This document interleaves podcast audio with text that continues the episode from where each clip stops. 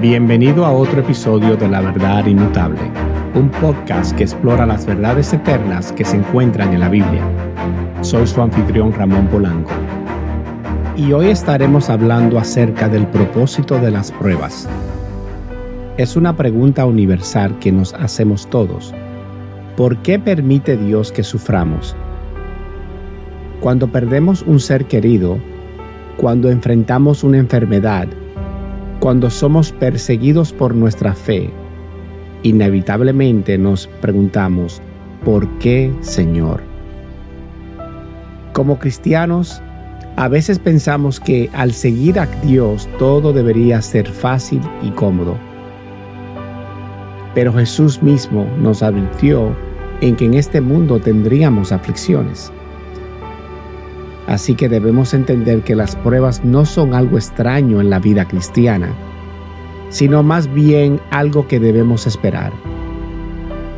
Pablo nos recuerda en Romanos 8:28 que Dios dispone todas las cosas para bien, para los que le aman y han sido llamados conforme a su propósito.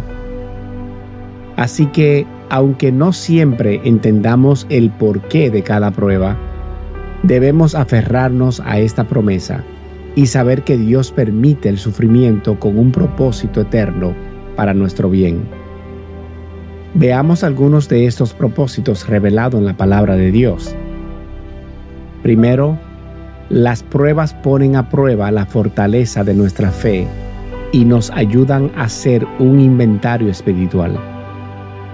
Como dice Segunda de Crónicas, capítulo 32, versículos 31, Dios dejó que Ezequías fuera probado para conocer todo lo que había en su corazón.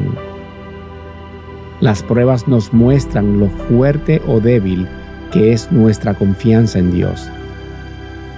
Si en medio de la tormenta seguimos alabando y confiando en Dios, sabemos que nuestra fe es genuina. Pero si nos llenamos de amargura y enojo, eso demuestra que nuestra fe no está bien cimentada. Así que las pruebas son sumamente valiosas porque nos ayudan a evaluar nuestra vida espiritual. Segundo, las pruebas nos humillan y nos impiden enorgullecernos pensando que somos más espirituales de lo que en realidad somos. Como le pasó al apóstol Pablo, Dios permite que pasemos por aflicciones para que no nos exaltemos por todas las revelaciones espirituales que hemos recibido. Segunda de Corintios capítulo 12 versículo 7. Tercero, las pruebas nos desprenden de las cosas terrenales y mundanas que antes considerábamos tan importantes. Como le pasó a Moisés cuando decidió sufrir ofensa por causa de Cristo considerando que el oprobio de Cristo era una mayor riqueza que los tesoros de Egipto. Las pruebas nos ayudan a poner nuestros ojos en las cosas de arriba, no en las de la tierra. Cuarto, las pruebas orientan nuestra esperanza al cielo y la vida eterna.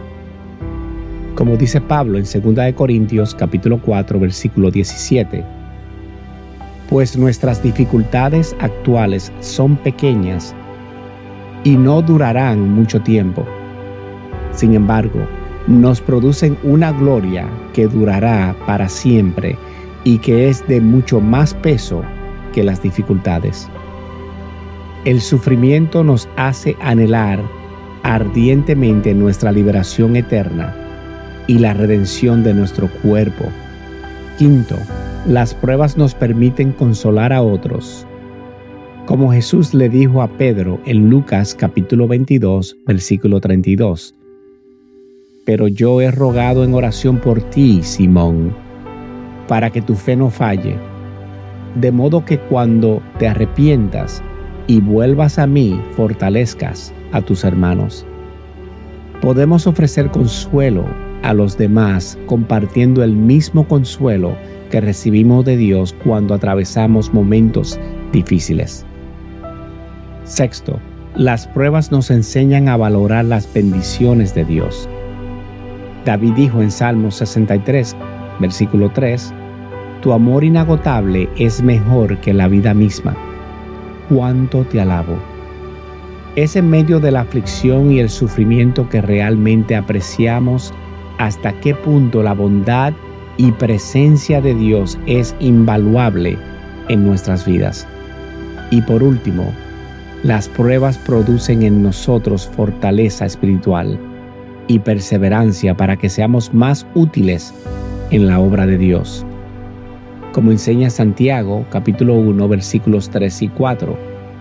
Porque ustedes saben que siempre que se pone a prueba la fe, la constancia tiene una oportunidad para desarrollarse.